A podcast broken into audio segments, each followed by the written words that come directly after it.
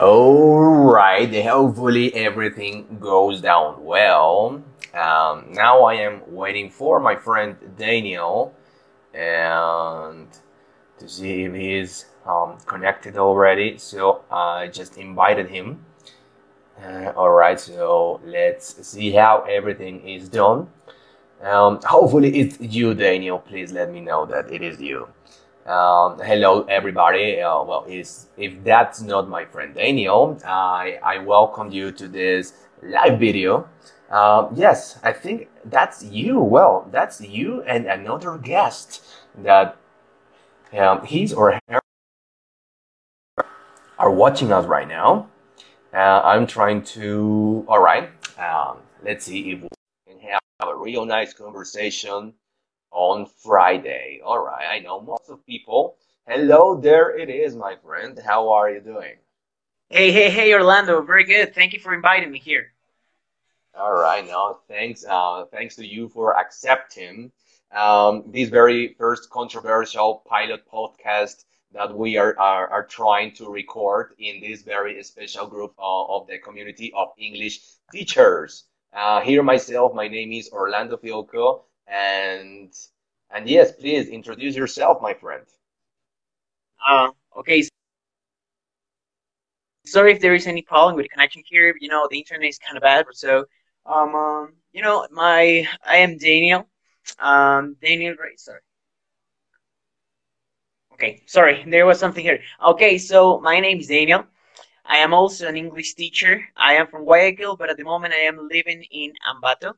So um, um, I am an English teacher. I teach English to the little kids from two years, three years, up to ten years, and uh, well, it's uh, it's a beautiful job, you know, because you're basically teaching them um, um, their first steps into English, and you know it's very beautiful to see that you are the one that is um, uh, taking them the first steps into English. So it's uh, something that I really love about it. And well, I am as a, I, I think I didn't say that, but I am 23 years old. So and um, you know it's funny because people say that I am uh, that I am very young or something like that, and then whenever I start talking or something like that, they just say, "Oh, okay," because you know there's um, there's like a taboo to say that young teachers cannot teach. So here I am in order to say that that's not true.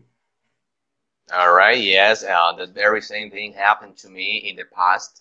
But before becoming teachers, one should have been a student. I don't know if uh, for the rest of the people that has happened um, the same. Uh, tell us uh, your experiences on how to become an English teacher. Was it difficult for you? Um, do you have some good, funny anecdotes or sad ones?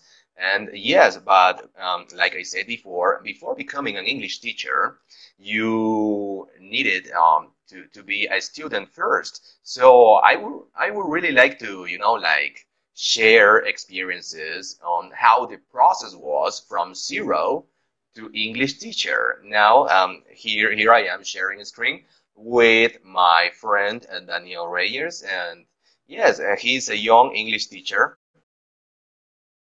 of Guayaquil, which I am also part of it. Yes, uh, yes, uh, it is a coincidence that we met in this lovely group. Uh, we are both from Guayaquil, but live in different cities and had, I, I don't know, maybe um, a different kind of experience according to our age. Um, I am a little bit older. I am 31 years old. And Just yes, I'm sorry for interrupting. Yes, go, go.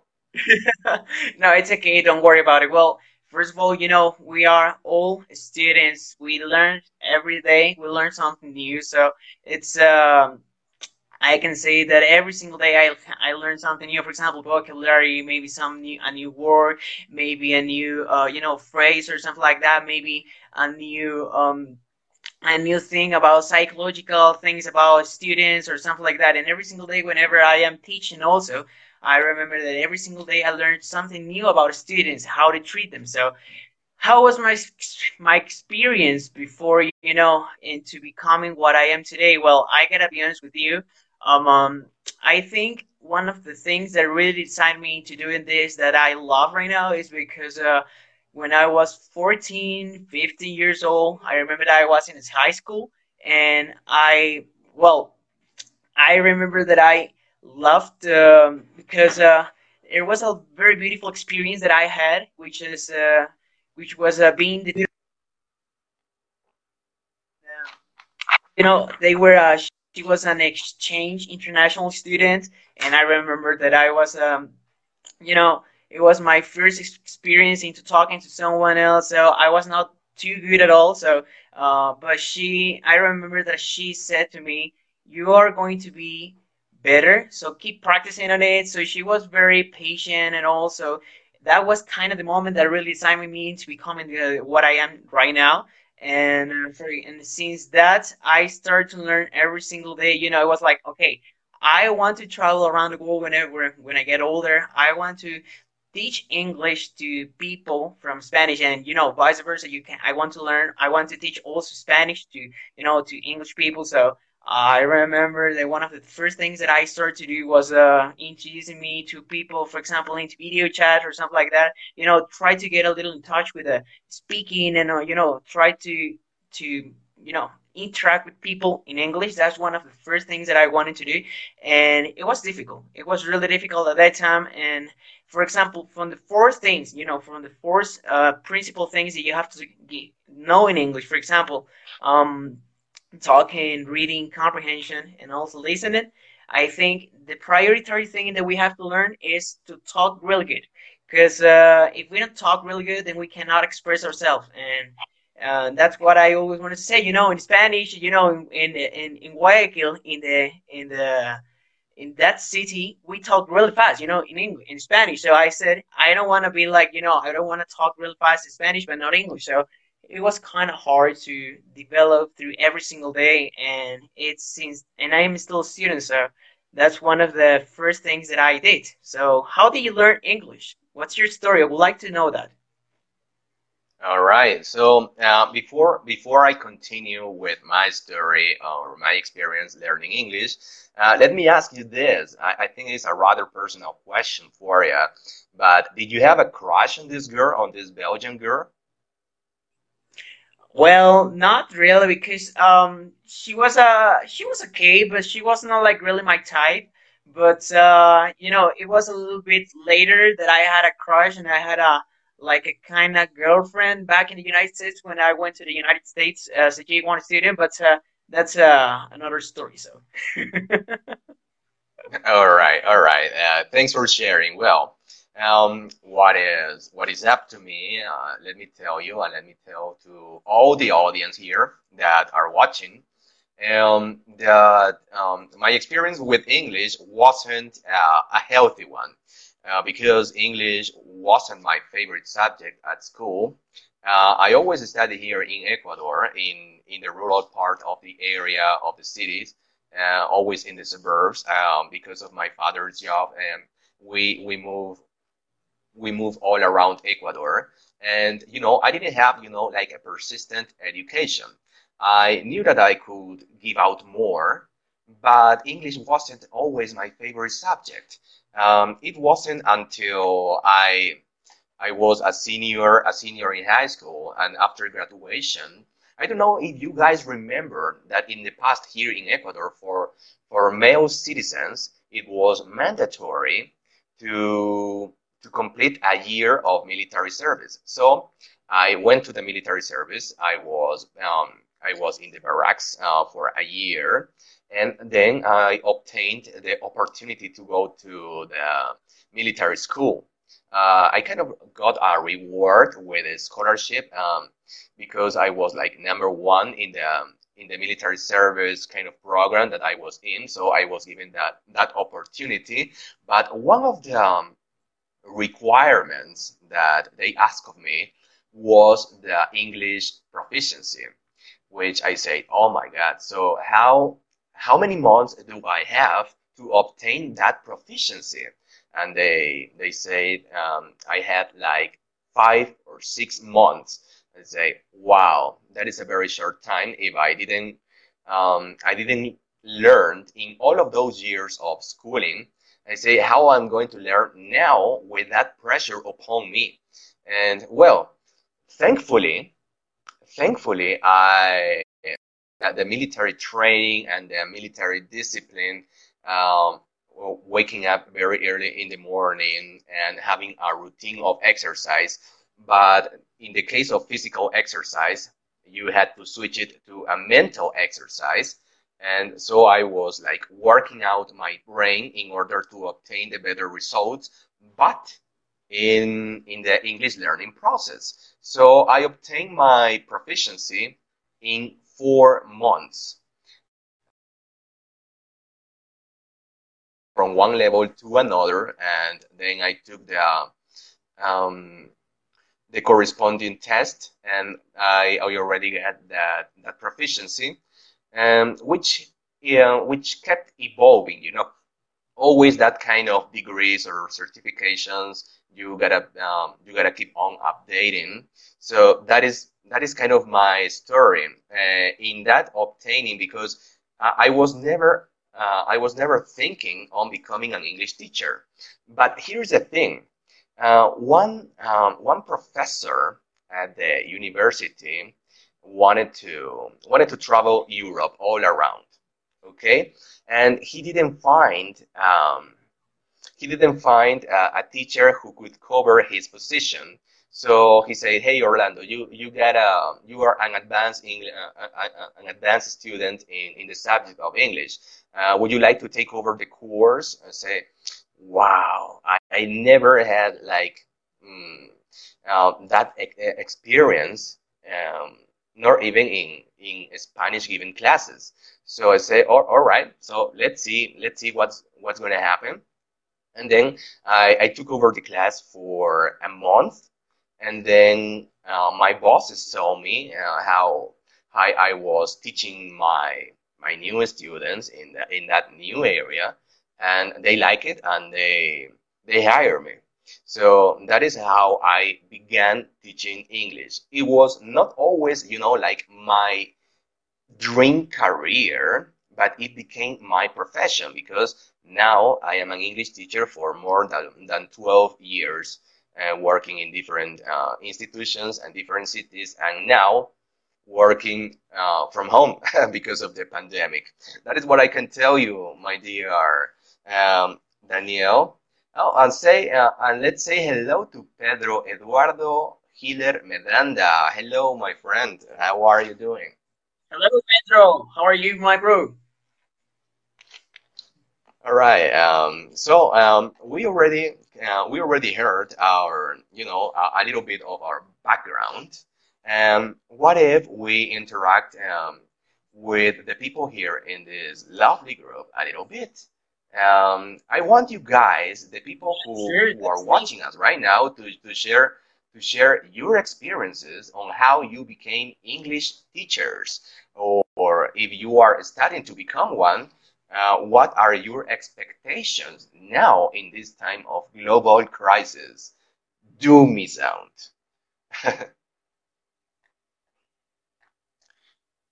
All right. Um. Uh, okay. Sorry. Yeah. Sorry if there's any problem. Yes. I think. Sorry if there is any problem with my internet. I, you know, there's a little crazy here. Okay. No problem. yeah, sure. We'd like to hear about the people here. You know, we'd like to interact. What are do the people here um, is actually hearing us pretty pretty good? Do you want to say something? We would like to interact with you. You know, this is not a an only two video chat. Uh, this is a video chat that we're doing with all the people from the group. So, hello guys, Juan Carlos Daza. Hey, hello Juan Carlos. All right, hello to all of the people who are watching us. All right, you are you are in Quito or you are from Quito. Um, Juan Carlos, all right, because now I am an English teacher based in the city of Quito. And Pedro Eduardo say, Orlando, your story was very interesting and amazing. All right, thank you. I bet that you guys also have very interesting stories. And please share with us. And if you want to, to share a screen with us, I don't know, uh, Daniel, uh, is it possible to share with more than one person these live videos? I don't think so. I mean, we can we could be sharing the. I don't think so because this is a private group. I think so. Um, so we can only listen the people from the group. So if you have any story that you want to tell us, that's amazing. Where are you from? I am from Quito. Thank you guys for giving us the opportunity to be here. Okay, Juan Carlos.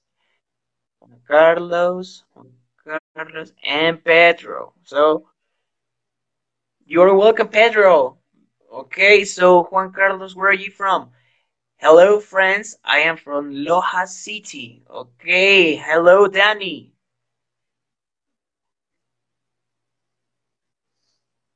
All right, Okay, that's perfect. that's So, good to hear. Juan News from Carlos, you. where are you right, from? all of the people I am from. Guayaquil.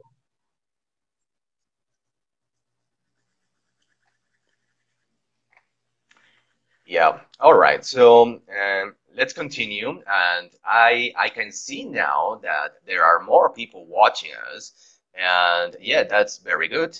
Um, Danny says he's from Loja. I lived there in Loja for two years. I was I was living in the city of Cariamanga. Uh, that is where I did How's my Loja? military service. Uh, Cristobal Nieto, why not using Zoom? Well, we are trying out. We are we are here in the in the community of the Ecuadorian English teachers. Uh, so maybe next time, you know, this is a test for a podcast. Um, let's be frank.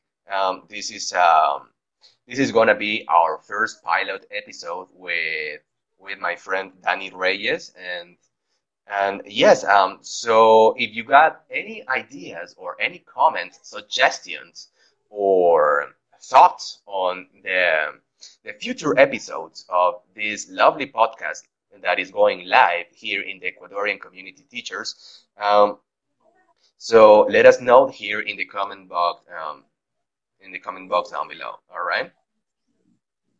Share your opinion with us. You're welcome. Okay, so Emiliano Basurto says, as a personal experience in learning becoming an English teacher started with the need of getting in touch and communicated through the world and helping others in the process. Greetings from Manabi Chone. Okay, okay, wow, that's true. right.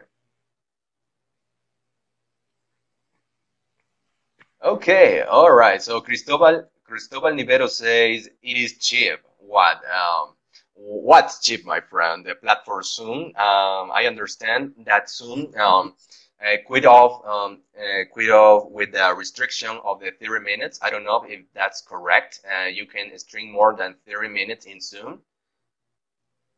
I think it was 40 minutes. I don't know. I forgot. All right. You you know one of the reasons that I didn't like I didn't like to have conferences in Zoom it, it, was because the the restrictions on on the time that we we we had available, and so that is one of the reasons. And you know, in Zoom, I don't know if you can interact, uh, reading comments like we are doing. You know, and you gotta um, I gotta apologize for not being uh, an expert on on that subject, but we are going to figure it out uh, pretty soon. And if this community grows and if this podcast has the um, the more awareness and recollects, um, you know, all of the likes and the love of you guys, uh, we are gonna try to to make it better. Uh, believe us. And yes, um, um, let's continue. I don't know. Um, do you want to keep on reading the the comments, Daniel? Yeah, sure. We have Lucy Obando. She says, uh, Hi guys, I'm from Quito. Excellent live. Congratulations. Thank you so much, Lucy. You are welcome to be here with us. If you want to interact and say something, that will be amazing. Emiliana says, Your stories are quite inspiring. Thank you, Emiliana. If you have another story you want to share with us, that will be amazing. You know, this is about you guys. You know, we are here because we want to listen you. And you know, we could be here talking a lot about stories and everything. So I think, well, for example, um, Orlando. I think, um, uh, well, for in our school, for example, uh, we used to give classes uh, on Zoom. So you know, the principal of the school uh, bought the Zoom plan, and for example, whenever I had to share something with the guys, I used to share my my screen, and if they wanted to talk to me on private, they they could be using the chat features and they could be talking to um uh, you know to the primary chat with everyone. So that was kind of something good and something bad because they used to talk a lot when when I was explaining, so I had to block that feature. So you know, in the future, we could be having a Zoom meeting. It all depends on what they're working via Zoom. I think in the next episode you might talk about tips for teaching English or resources or English training courses for teachers. Okay, Pedro, that would be an amazing idea. What do you think about Orlando? All right, you know, uh, I think we may uh, we may be touching on the subject right now because um, we also now like kind of improvise in the methodologies that we are applying with our students. So, for example, let me let me share with you what my tools are or um, resources that I got uh, in order to to to impart a better teaching of, of the class and obtain the better results. And you know, uh, I haven't been uh, not op operative in the in the field of teaching lately um, because I am um, now concentrated in the part of administrating uh, Prali, which is the institution I work for. And the main idea of Prali is to to to develop tools for students and teachers and improve the interactions. Um, so um, right now, I provide my teachers with um, books, uh, with books, well, interactive books that you can find for free over the internet. Um, let me see if I can send you like the, um, the link or maybe maybe later i don't know but uh, for instance i am going to to spell it out right now. It is z hyphen library dot org dot org. Uh, it is z hyphen library dot org so or or maybe um, look for it uh, on google z library. It is z library. And there you can find tons of material available for free you know? I also like uh, philosophy you know guys. And i always uh, i was uh, you know like having my thesis on objects ontology of objects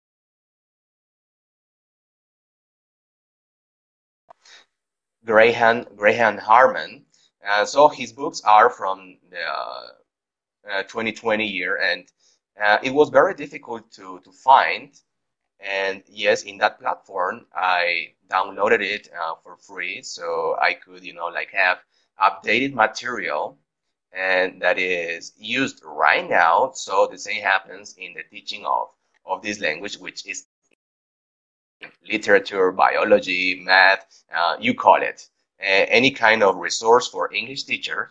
Uh, you can find it in this uh, free digital library, which is Z Library. Um, yes, that is what I can say about materials like PDFs, EPUBs, or or the sort. Uh, I don't know if you have um, any strategies on on getting materials or resources, Daniel.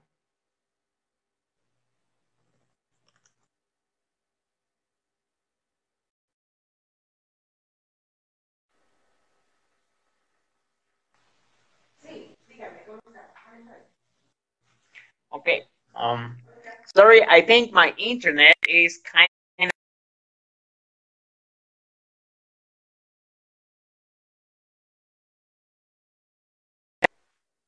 It's okay, it's okay. I can hear you now, Daniel.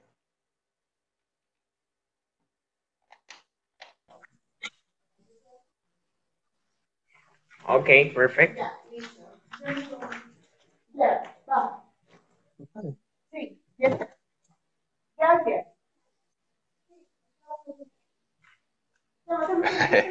All right, so I think our friend Daniel here is a little busy. Uh, so I don't know if you guys, um, Eduardo, I would appreciate in the next episode you could share these ideas. You know, I was thinking maybe also talk, um, talking about um, apps, apps that um, you know are available, some uh, paid apps and or or the others one that are available for free that allows students to learn English. For example, the other day I was I was having a nice and interesting um, conversation with someone that was asking for recommendation about free apps to learn English, and um, he mentioned like Duolingo and Cake Learn English. I don't know if you guys have used them or tried them at least in the free trial versions, and I don't know if the use of technologies such as this app uh, could be a good idea. Um, here myself, I am more like old school, but my friend Daniel could help us out here, like with you know, like I don't know, uh, sharing his experience with with apps. Uh, do you have any any thoughts or comments on the using of apps uh, for learning English, my friend? Well, apps for learning English. I think one of the most famous apps, you know, it's uh, Duolingo. I um, you know, it is a really good app that I recommend if you want to do some exercises about, you know, some structures into into English or something like that. But you, um, the only drawback that I find with Duolingo is that it doesn't, you know, it is, um, it teaches you um, some grammatical sentences and things, but it doesn't follow like an order. So it is like, um, it is grouped by you know by topics. So that's one of the bad things about duolingo. But um but i really recommend that for example my little brother he always do duolingo. I i always tell him that he has to do one hour of duolingo every single day. So it's um it's a very recommended and really good app that i um always say to my students that they could be doing. For example and also the students that i have in the school i told them that they were on vacations but i wanted them to do Duolingo. So, you know, it's a really good app. What about you? Which one do you use for teaching English to your students, Orlando? And also the Uh, teachers. well, What about the teachers? What, what, which apps do they use? Because you know we're interacting with the people. I want to see the opinion of the 28 people that is already connected right now. All right. Uh, yes, Daniel. You know, like like I said before, I am more like old school, like the rest of the guys here, I guess. Uh, you know, technology uh, caught upon us, especially during this time of pandemic, that um, we had to develop or learn new abilities and and share with our students a new kind of process of learning. I know that this transition could be like really hard, really tough, but not impossible. All right. I know that some of my fellow English teachers here in Ecuador share this idea with me that, um, you know, like uh, going live on, on any video or using digital platforms like Zoom or Google Meet um, aren't going to give the same good results as expected. Even in the old methodology process, we didn't have, you know, like um, good results with our students. That happened to me because I was also a student in the old school kind of um, teaching. And yes, it didn't uh, give any results at all. I think that we have to take advantage of technologies that we have now, that we have today. For example, one thing that I highly recommend nowadays is watching Netflix. Well, to the to the people that have the possibility to, to pay for that subscription, which is not expensive, but one of the advantages of watching series or movies in Netflix is that it provides, you know, good good quality subtitles. Um, you can uh, rewind like I, I think it is 10 seconds rewind and go forward like 10 seconds. So you could uh, practice with your movies, practice with your favorite actors and your favorite scenes. And here it is one thing that I highly recommend, and I was um, going live in, in another group that I recommend to, to the students that want to practice uh, pronunciation or vocabulary. It is to practice with your favorite actors or actresses. And let's suppose that you are watching a movie on on drama or or a movie about romance. Um, and for example, let's suppose you are you are watching I don't know Marlon Brando or Scarlett Johansson, and then you try to imitate um, he, uh, his or her pronunciation, and not only that, the intonation used in every phrase. So whenever a similar situation is is happening to you, you could easily, um, you know, like kind of recall that moment, and then you could put into practice, well, kind of repeating the same phrases, but according to your context. And one of the main problems of the material for teachers um, here in Ecuador is that I don't know if the Ministry of Education or the institution, the private institutions that provide those material um, give us situations that are not according to our context here in Ecuador or in, even in Latin America. Uh, we are learning, I know it's another culture, but the context and one, one of the main reasons that we don't learn properly is because the books that we we use uh, for teaching are out of context. I, I don't know if, if that has happened to you because um, I think all of in, in all of those books uh, we we see people in situations that we never have the opportunity to live in that kind of situation. Um, yes, that is what I can say. Daniel. That's true. Yeah, that's totally true. That's uh, basically one of the things that I also tell my students is that, for example, if they have the opportunity to have Netflix or watch any series about in that place, then they could be subtitling the series, for example, um, on English, and they have the subtitles in English, so they could be repeating what the people is saying. For example, I am a very big fan from the Big Bang Theory. I'm a very big fan also from the uh, Friends, How I Met Your Mother. So I remember when I had a conversation, I remember that I saw the subtitles and I was following, for example, Barney. I was following, for example, Ted, Robin, you know, or Marshall. So uh, for, on the Big Bang Theory, was I was following Sheldon. For example, Sheldon had very very complex structures because he was talking in a scientific with a scientific vocabulary. So I remember that I tried to follow what he said, but sometimes it was a little bit difficult because he was, they talk real fast. They talk real fast. So that was that's one of the main goals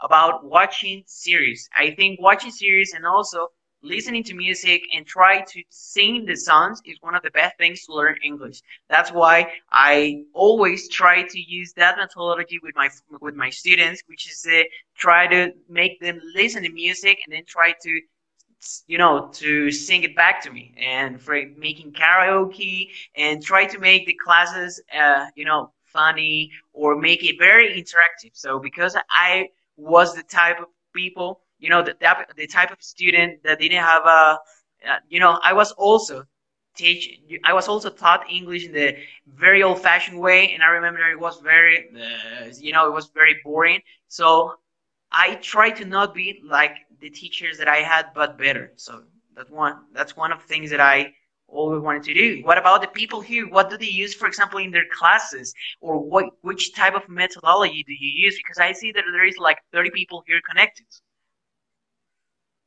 Yes, and, and I am reading right now uh, to, to the people here that just left the comments. Uh, hey, Ramirez Ferney, you are. Uh, is my, my, my huge fan. You know, I I really I really like him. Uh, he's he's always he's always there for me. So it is a great pleasure to to share this evening with Ferney. All right, so Eduardo Hiller says sharing ideas between teachers is always interesting. Yes, it is. So now it is a time. I don't know. Um, I'm trying to figure out if we could share a screen with more people. I think with Facebook Live is not possible. I guess I don't know. Um, um, Marvin Mansueto TED Talks videos. Uh, he says, I enjoy watching you guys. I am an English teacher here in Chile. All right. So we, we also have a teacher that is watching um, that is watching us from Chile. So hello. Marvin. all right, Emiliano Basurto. I it really depends on the teacher's attitude towards technology and the incorporation into the classroom. Yeah, that's correct, my friend. So it is, uh, it is all up to the teacher. Yes, um, I think teachers uh, need to update daily, not only uh, with the old dusty books. And yes, Lucio Bando says BBC podcast is a good option. Yes, you know, I love listening to podcasts. And that that's why it came to it came to mind um, to make a podcast uh, on our own. And I am hearing, uh, uh, you know, I am here throwing out this question to, to the group of people here, the community uh, of Ecuadorian teachers. What if we all have, you know, like our own podcast uh, of Ecuadorian English teachers? That would be really cool, you know? I am Yeah, just giving I you that cool. option, you know? Yeah, it is. And maybe um, because we are a big community of English teachers, uh, we could, you know, like share with our students um, this idea of the podcast that, that we are about to make. And maybe we, uh, you could, you know, like be co-host uh, one day, or maybe you could um, uh, come as guest, or maybe you could invite your students uh, to this idea of the podcast. Maybe we could, uh, I don't know, one day have a student from one school and maybe another school, or even have, you know, like a spelling bee contest. I don't know. I'm just uh, throwing out ideas right now. So um, let's continue. Um, Let's continue. I think it's. Uh, I think. I think uh, Adrian says, "Keep up the good work. I really enjoy these live streams. Thank you, Adrian." Uh, Pedro Edu- Pedro Eduardo says, uh, "Yeah, that's why the recommendation to go on Zoom for a meeting, guys. Okay, so Pedro wants to go on a Zoom meeting. Okay, that will be great. Thank you, Pedro. Adri Crespo says, "Hi, hi to you, Adri." Pedro Eduardo Giller yeah, that will be fantastic. Thank you, Pedro. That's amazing that people always say their, their opinions, you know. It's uh, pretty cool. all right. So Uh, all right, so Adrian says sounds great. I mean, all right, thanks for the uh, for the enthusiasm, and as well as Marvin Mansueto, you are very creative. Yeah, that would be really good, and I think we should take advantage of of these technologies that we are we are having right now, uh, especially you know like uh, take the best of the of the English community group that uh, we are streaming this video now on. Um, yeah, so I don't know. Maybe you could, I don't know, uh, comment on this live video, and uh, you know, uh, maybe we could contact you, or maybe you could uh, contact us, um, any way that um, that that works for you guys. You know, because this is like a pilot episode for a podcast that we are trying to to make with Daniel Reyes, uh, an English teacher based in the city of Ambato. That's correct, right? Ambato is. That's Um, true. all right, so yes, uh, and that is the idea, guys. Uh, it is to share with teachers here in Ecuador, and maybe with teachers there like Marvin that is watching us um, in Chile. So that would be fantastic to create a, a whole community of Latin American English teachers, and you know we could you know support one another and share experiences and invite our students to listen to podcasts. And what better idea if we have a podcast of our own? Uh, yes, uh, I just throwing out the ideas so you can, you know, like check it out with your pillows um, this night. Amazing. So Paul says hi to everyone. Hello, Paul. Hi to you too. All right, so I think um, it is time for us to to change um, to change the topic. Um, I don't want you know like to be stuck in, in one topic. Uh, I I kind of have written uh, a schedule for uh, for tonight. Um, yeah, so let's continue with with um, the news. So what's new um, in your city? How, how is the pandemic going on there in the city of Ambato, my dear Daniel? Well, in the city of Ambato, the pandemic right now, it's uh, you know the coronavirus is something really, really awful to see because uh, there is a lot of people every single day that is uh, affected with that coronavirus. And for example, here in Tungurahua, which is the province, there there's more than two thousand people. So it's um, kind of sad because uh, everybody is afraid.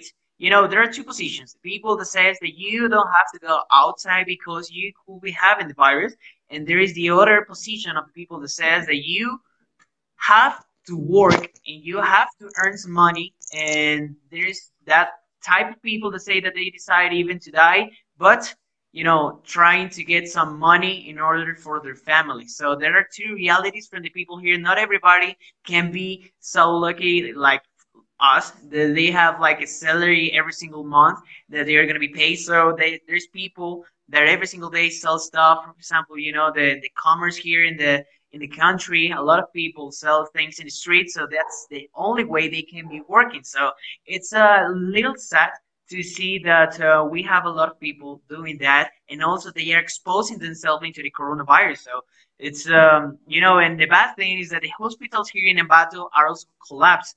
They are not accepting people, for example, in the UCI, in the Unidad de Cuidados Intensivos. So this is uh, something very dramatic because uh, you know, like people say here, it is way cheaper to die rather than going to that to those places. So I don't know what's the situation back there in Quito. I think uh, I think Quito in the forthcoming days it's gonna be way more than people in Guayaquil. In Guaya, sorry.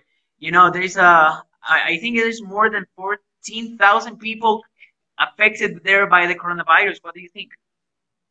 Uh, well, uh, you know, Daniel, uh, the situation is really sad here in the city of Quito, and that is one of the main reasons I haven't, you know, like got into the Ecuadorian news, the local news, because you know that that kind of situation is really depressing, and for us as an English teachers, uh, we also need to be like motivators and to be constantly motivating other other people.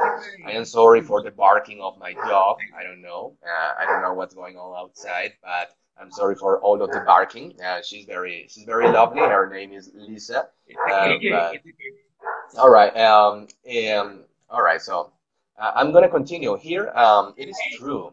The situation in Quito it is it is it is awful it is awful. You know, um, uh, Quito now is the epicenter of the of the pandemic now in in Ecuador. It has you know the the most number of uh, infected uh, people here here in the country. And yes, the, the, situation is really sad, you know. And in the place, in the neighborhood that I live, which is Calderon, is one of the hot spots of the pandemic because all of the infected people come to this place because uh, there is um, the hospital, the hospital in Calderon. So it is a very uh, harsh situation. Um, I recently got infected uh, with the virus, but it was it was the um, the regular flu, the common flu that I got. So uh, thankfully, it was only that. But at the beginning, I felt very dizzy uh, with extreme pain in my body maybe I was like kind of um, affected uh, emotionally or psychologically that with all the precautions that I had in my office, uh, I got, um, you know, I got um, infected with with this guy. Thankfully, I am I am working. That's the reason why you you you are watching us, you know, streaming this live video from um, the commodity of our homes.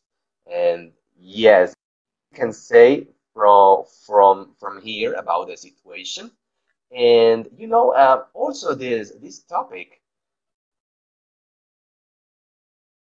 myths, uh, conspiracy theories on on man-made uh, uh, man-made created virus in a laboratory in China, or it was all a plot uh, from the United States uh, for the new global order. I don't know if, if you guys in the audience agree with me. Well, not agree. Uh, theories, theories, and there are also um, on miracle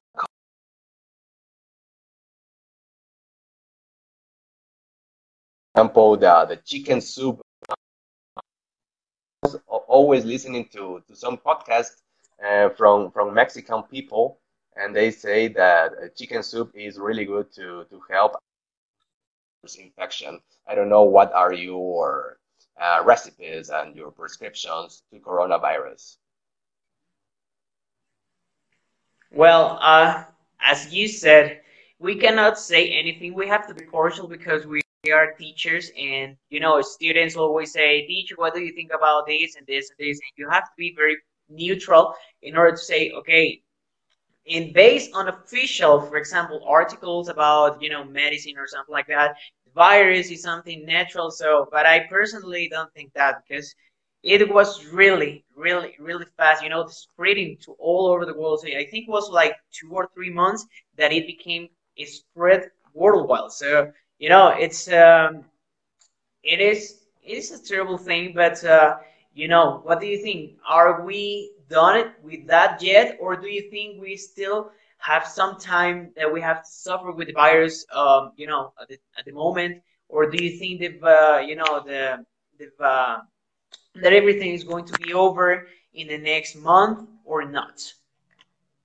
Um, well, um, well, the question is open uh, to all to all of the viewers here in this live video.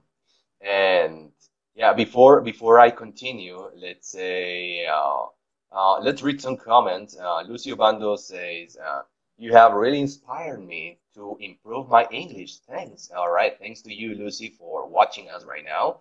Uh, Pedro says, "Yeah, the situation is very sad. Take care of yourself, guys. Yes."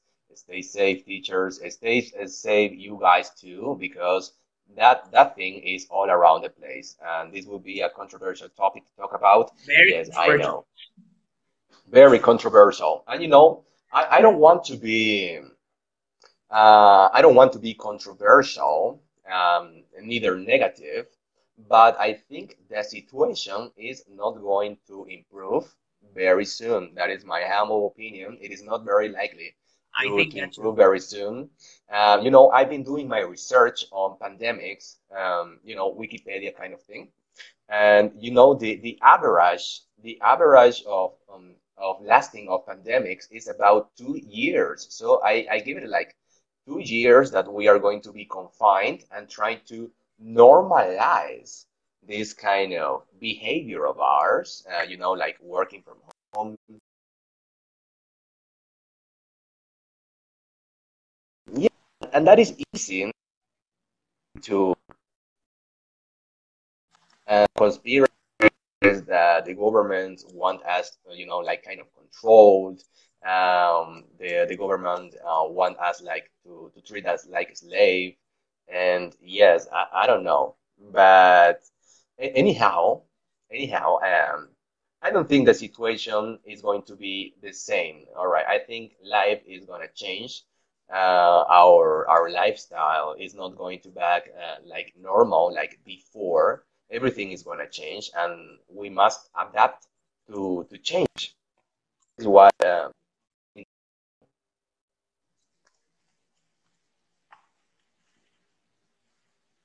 okay. Okay well yeah that's very true that's very true but you know the best thing that we can do right now is to wear ma- is, is to wear a mask you know a facial mask in order to be safe and also wash your carefully.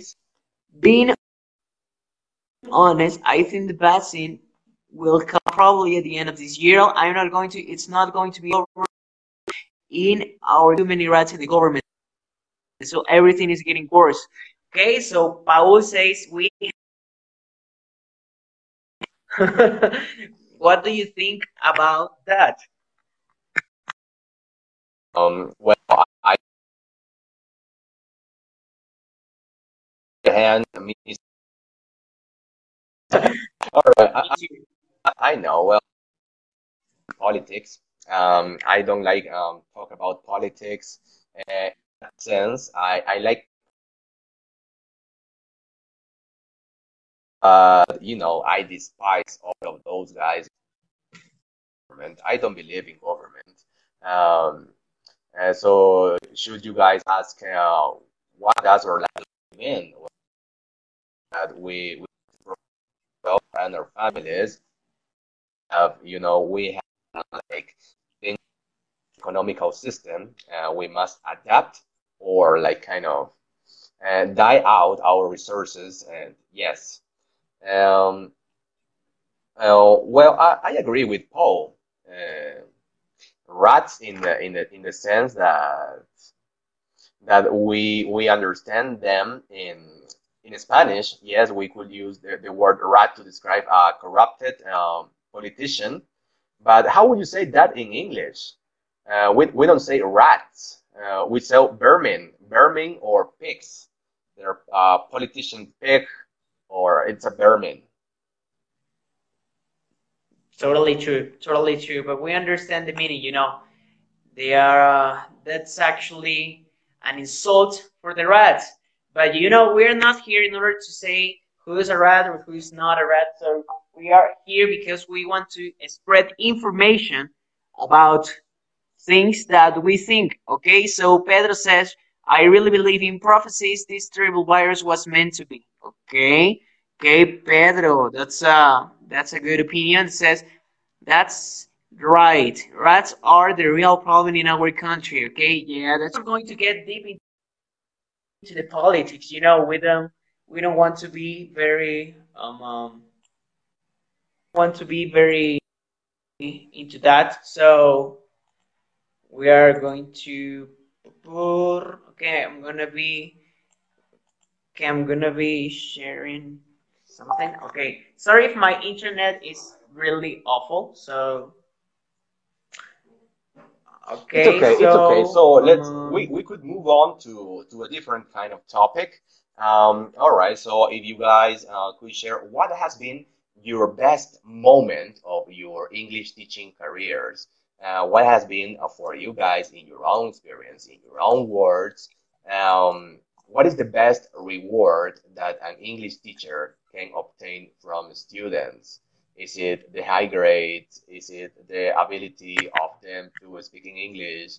Or is it the recognition or the hidden recognition that you should deserve? Um, or maybe you think uh, English teachers or the community of English teachers in Ecuador should be, you know, like recognized for doing some kind of um, because this is a labor that uh, should be highly uh, should be highly estimated uh, because we are providing students with a powerful tool to develop themselves in the world now, that now uh, is is rich by technology, and we also require to to adapt uh, English to our own very needs.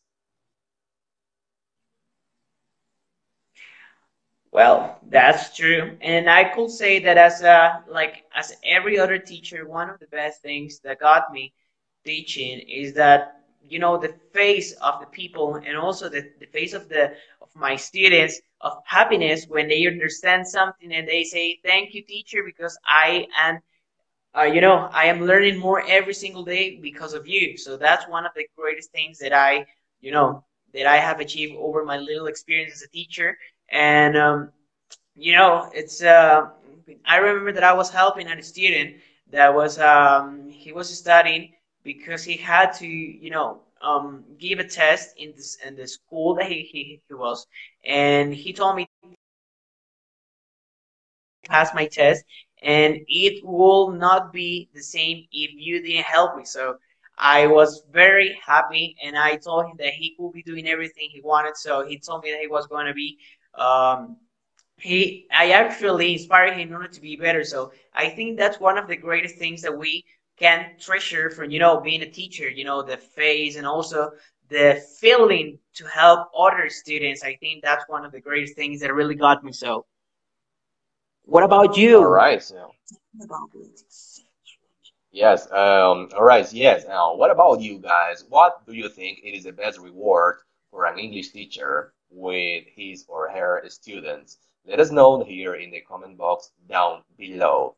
All right. I, I gotta say, um, uh, I, I, I always wanted to, to have a like a real good English teacher. You know, when I first got into the um, English learning program, I wanted to find like some kind of mentor, some kind of tutor that could, you know, like guide me into the unknown territories of learning English. But um, luckily and unluckily, uh, I didn't have like just one, but I had many. All right. So for a student, it's very like, you know, like um, uh, difficult to just follow one single path of learning. That is why is the, um, the the showing off of the internet guru that has like this this kind of um, magic kind of trick uh, for you to learn English in a in a record time. So it is not not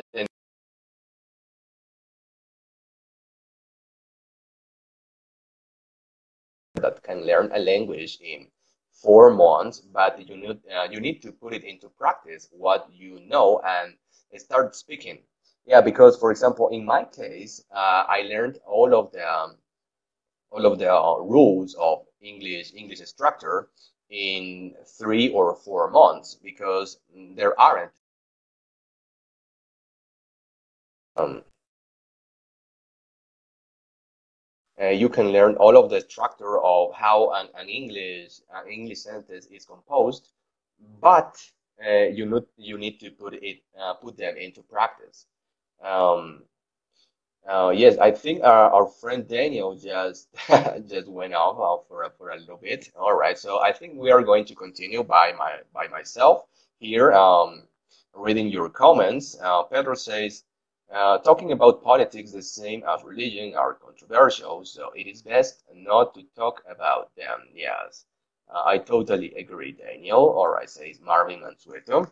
All right, so um, I was going to present in this segment of this live podcast that we are we were planning on doing with all the community of English teachers here in Ecuador, expressions that we Ecuadorians use and how we could make them understandable uh, to foreigners.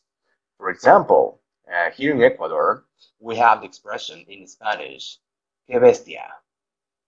I know that, or maybe it is, it is more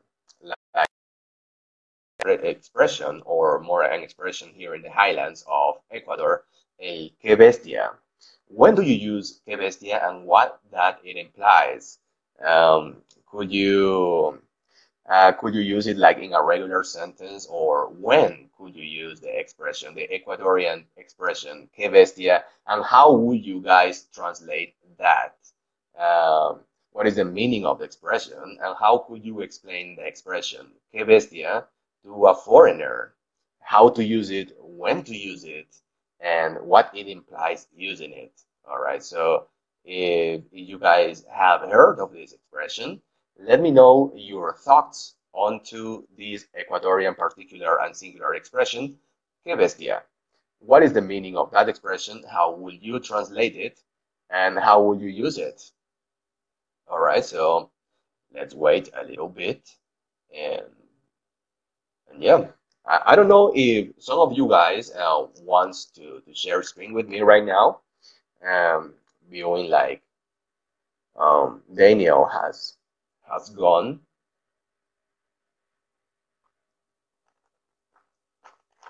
Okay. All right. No response. Daniel, are you there? If Daniel is not there, uh, you could join me right now. So take up the post and let's continue with this live video. All right, so I, I think I'm going to finish with um, with the expression that I just told you, the expression que bestia. All right, when do you use que bestia? And how would you translate that expression, que bestia? All right. Esa fiesta estuvo una bestia. That party. How would you translate that? Esa fiesta estuvo una bestia. That party rock. That party was really awesome. That party was uh, rocking the cradle. I, I, don't know. How would you guys translate or how would you use the expression que bestia in a sentence and how would you explain it to a foreigner?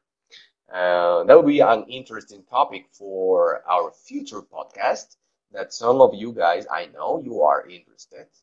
All right. Now, uh, Macau Marco, I am from Loja. All right. So we have two people from Loja. All right. So hello to the people there in the south of the city. Um, how are you guys doing there? Are you are you okay? What are your plans for tonight? Uh, Lucio says that party was incredible. Yes, esa fiesta estuvo una bestia. That party was incredible. All right, so uh, I'm gonna I'm gonna put a, a, check on your translation. Very good, Lucio Bando. All right, and for this kind of situation, the using of this expression "que bestia," for example. Uh, "Que bestia," me olvidé las llaves. "Que bestia," me olvidé las llaves. How would you translate that? "Que bestia," I forgot the keys. Uh, all right, so I think, I think, I think. All right, so Fernando is going to be live going with us. All right, so let's see.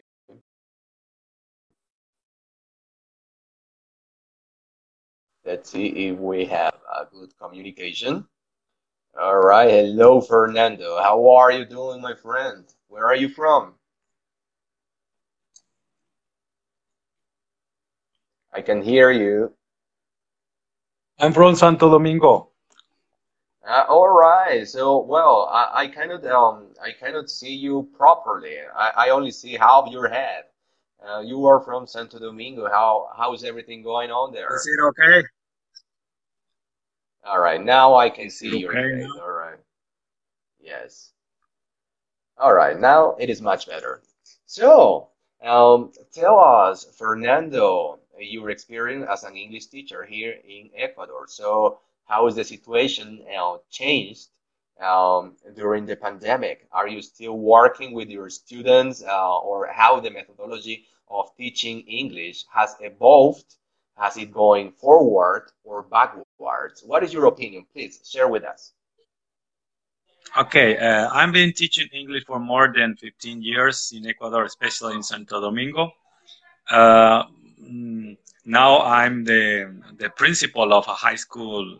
I've been the principal of a high school for two years, and now I only have a class, and I've been teaching these uh, these classes uh, by WhatsApp or by a platform. But I work in a uh, in a place not a, not a city. It is a, a rural place, a rural area. Uh, so you know it is difficult to teach them uh, by by a platform, by on, online, etc. So I try to to work uh, making some videos and sending uh, by WhatsApp, and maybe they are learning, but I'm not sure because we don't know.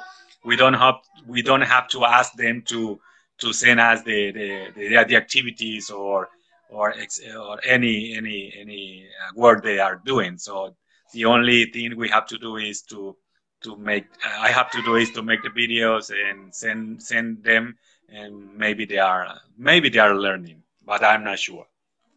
All right. So, um, is there any way that you could, you know, like um, check on them, or uh, or, or or all of that process is seen at the um, at the end of the school year? How do you check that Yeah. they are learning uh, uh, with an exam, with a regular exam, or how the methodology of checking or with tests or quizzes has evolved also? Because I, I am not quite sure how how um, you guys that work with uh, Mineduc are are trying to to cover that gap of, of learning and, and reassuring that Yeah, yeah, your students are yeah, learning. So how, how, how you guys are doing that?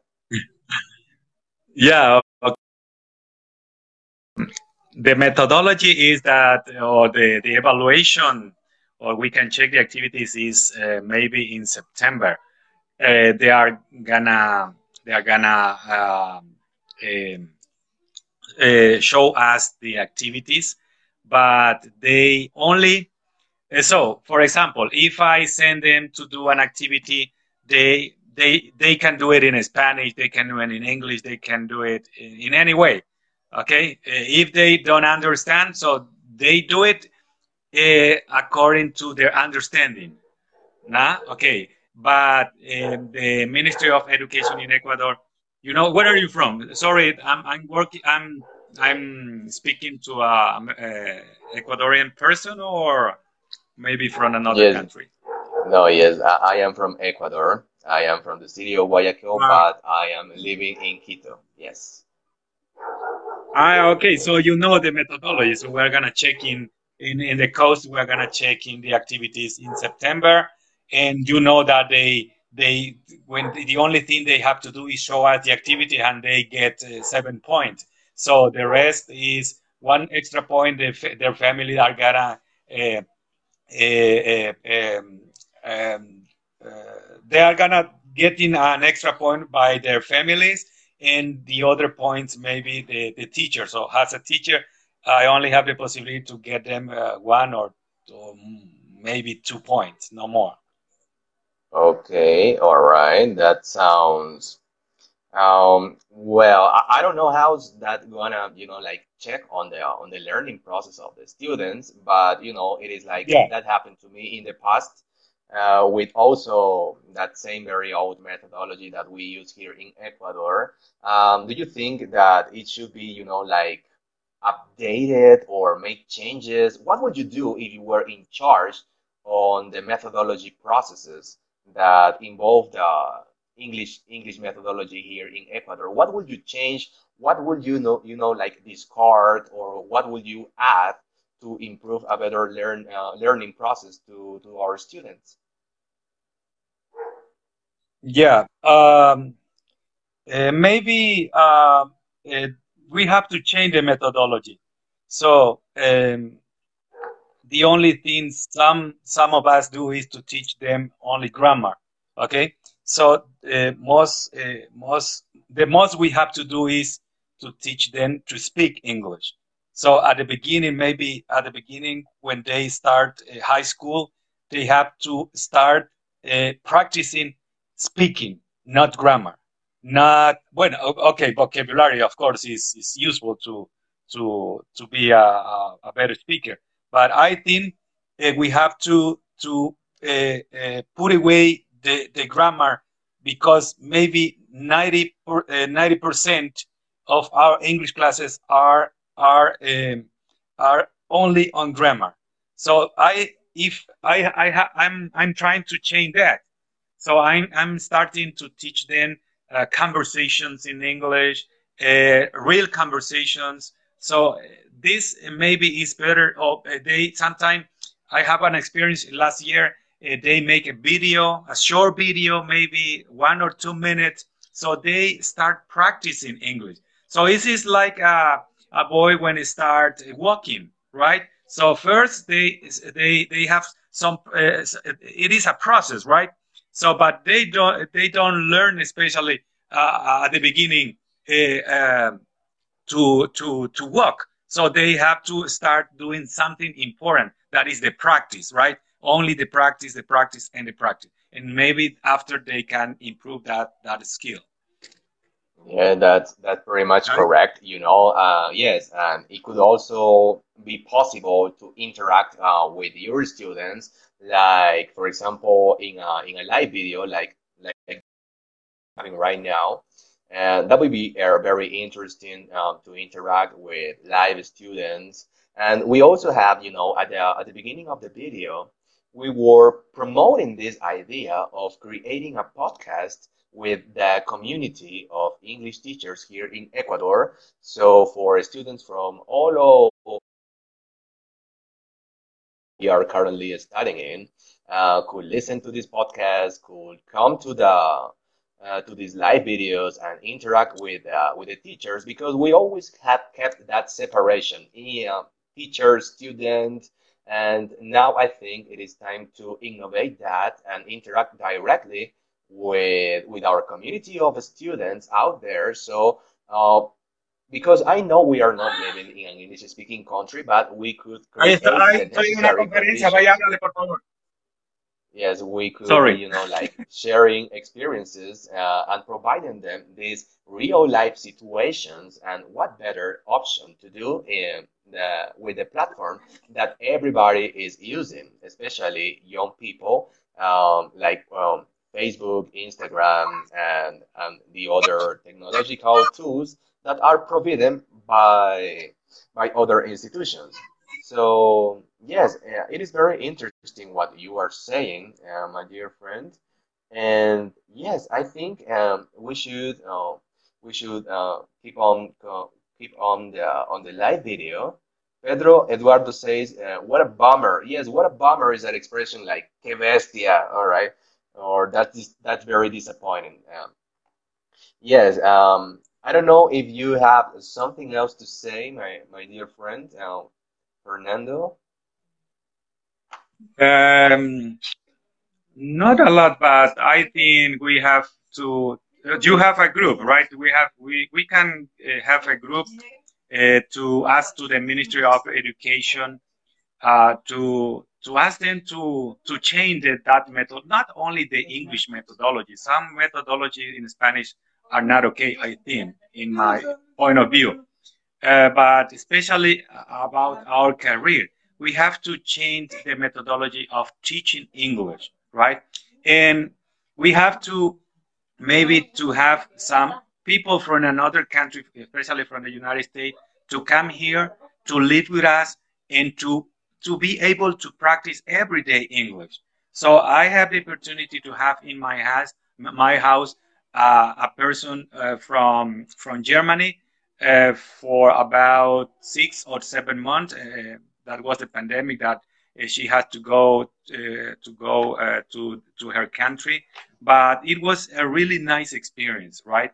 So you learn a lot. You learn about their, their culture. You learn about everything about about her. And I asked her to to help me to teach English in my in my school where I'm I'm working as principal, and the student, the children, uh, uh, uh, were were very happy because they love practicing, they love speaking English, right? They don't like only okay, this is present, progressive, simple, present, etc. So they love learning but speaking English, right? So I have the opportunity to live in the United States for about one year, so I got a scholarship and go teacher for. And I have another point of view about the, the, the teaching process, right? The learning teaching process. So I came here to an, uh, for, uh, with an idea, but but I, I'm trying to to to get it. I'm trying to make it make it true, right? So I'm working on then. I have uh, I have uh, written a, a, a, project about uh, reading reading is really important. Reading, reading is another skill that I, I would like to improve and I starting to improve in my, in my school. So I have a, a really nice project. Uh, maybe I'm gonna send to Senesi to, to, to know if they, they wanna apply to, to some uh, schools in, in, in Santo Domingo, especially, and maybe around in, in Ecuador also. All right, all right. So that that would be really cool. That will really awesome. You know, like sharing uh, what you achieve and the methodologies that you that you search over for yourself. And yes, could you tell me what is the name of the institution that you are principal in? San Jacinto del Bua High School. San Jacinto it's, del Bua. All right, so uh, it is a is, is it a uh, all right, it's 20 minutes um, far from yeah. the, the city of Santo Domingo, right? Yeah. Okay. All right. So very cool. All right. So um, you you told me at the beginning of the of this interaction that I am having with you that you have 15 years as an educator on the field of English yeah. uh, teaching, right? How was how yes. was the process? How how did you become uh, an English teacher? Was it hard? Was it difficult? what was your first job? Yeah. So uh, please um, show us yeah, some insights on your okay. experience, please. Yeah. Okay. Let's start. So uh, uh my career was not uh, as uh, as a, an educator. So I, I, I studied here at, at high school in Santo Domingo, and next I went to Quito to study medicine. So I studied medicine for about two years but I have no uh, no money. I can afford my, that career, so I couldn't afford that career. So I I started thinking about what can what can uh, I study, what can uh, I start learning. So and, and I noticed that uh, English was uh, in my high school. I have no not good English teacher, so they they didn't they didn't speak English. They they only uh, teach us some words, but not the, with the correct pronunciation. I, I think, and I I decided uh, so for that reason I decided to to be an English teacher. I I study in Quito in some uh, institute, and next I study at distance. I study at distance all my career as a as an English teacher was at distance. So I studied at ESPE, and and next I I have some some some friends from the United States where uh, with uh, with then I I start practicing English and and then I studied my master my master degree uh, at the university in Ecuador. And in 2009 in 2009 I have the possibility to travel to the United States and to to take a, a an English course uh, for one and a half months in, in New York. And then in 2015 i i have that opportunity to got a scholarship and and i went to the united states again for about eight months. And, and so i i think that was uh, very good for me to improve my english pronunciation and in some skill that i didn't i didn't learn here in, in, ecuador. All right all right. So what was your first job as an english teacher? Uh, my first job was uh, uh, with children from for uh, from eight to not from six to eight years. So what that was really difficult, but uh, but it was good at the same time because I got a friend from Germany who who helped me uh, teaching them. So uh, I learned from him and I teach uh, my children. And that was at Nazareth High School, a private high school in Santo Domingo and very expensive high school. And then I, I worked there for about 12 years. And then I got my public job after that. Oh, all right. So now you're working um, in a public institution. Yes, of course.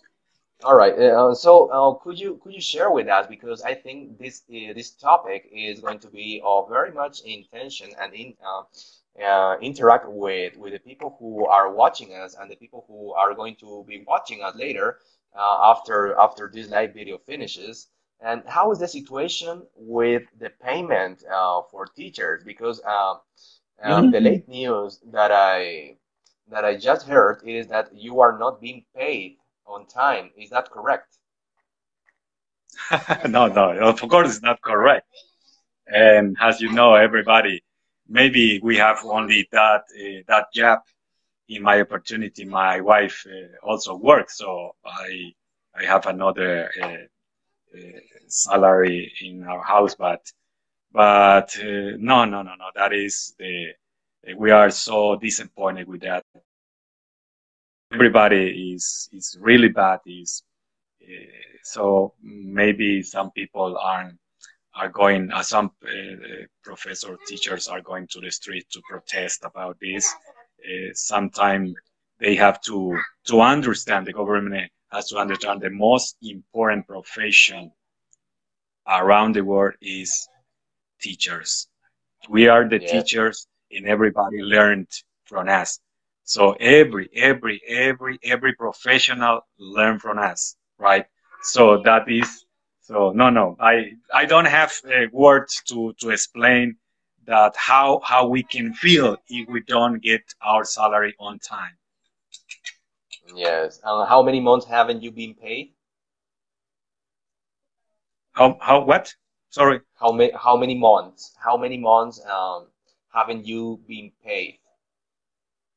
Uh, yeah, just one month. But you know, in one month oh, we have we have to pay. Yeah, yeah, one month, one month. Uh, uh, only for the one, more one month. And, uh, all right, one more yeah. of, of the delayed uh, from the uh, from the public system. And luckily, like you said, um, you also had uh, another income in the in the house, the, the salary of your wife. Yeah, yeah. So, but yeah. other teachers just, my wife.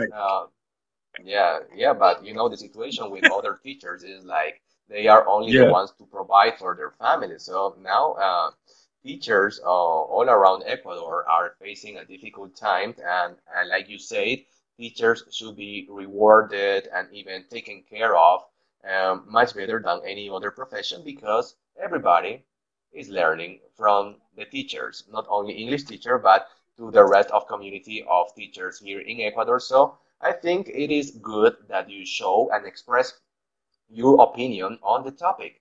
Uh, thank you. Thank you, my friend, uh, Yeah, for sharing uh, for sharing tonight with me. And yes, it was nice meeting you. Um, nice meeting you at least on this on this device, which is Facebook Live. And I think I'll I'll be ending this live video with you. And would you like to say uh, some final words or any message to the community of Ecuadorian English teacher on this group? Please do so. Yeah, okay. Uh, uh, I'm so happy to to share some opinions with you, with everybody that are seen by this uh, uh, Facebook Live.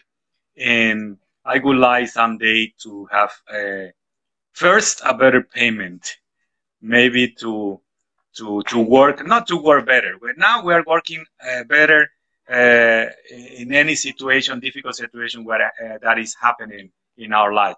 But uh, I think uh, one day where we are changing these these uh, these things in our country about the the profession of being teacher. So being teacher means being the best uh, the best professionals in our country. So that is maybe the phrase for me most important uh, right now. Teachers, any teachers, right, are the people are the, the, the most important people in uh, around the world around the world so and we we have to be uh, we have to get a better payment so for that reason we have to get a better payment thank you All have a nice night all right.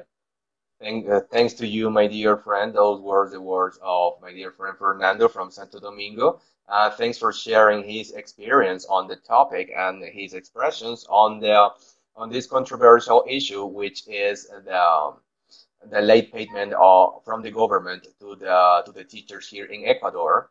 And so this was Orlando Filco. And well, unluckily, our friend uh, Daniel Reyes went off. I don't know what happened to him.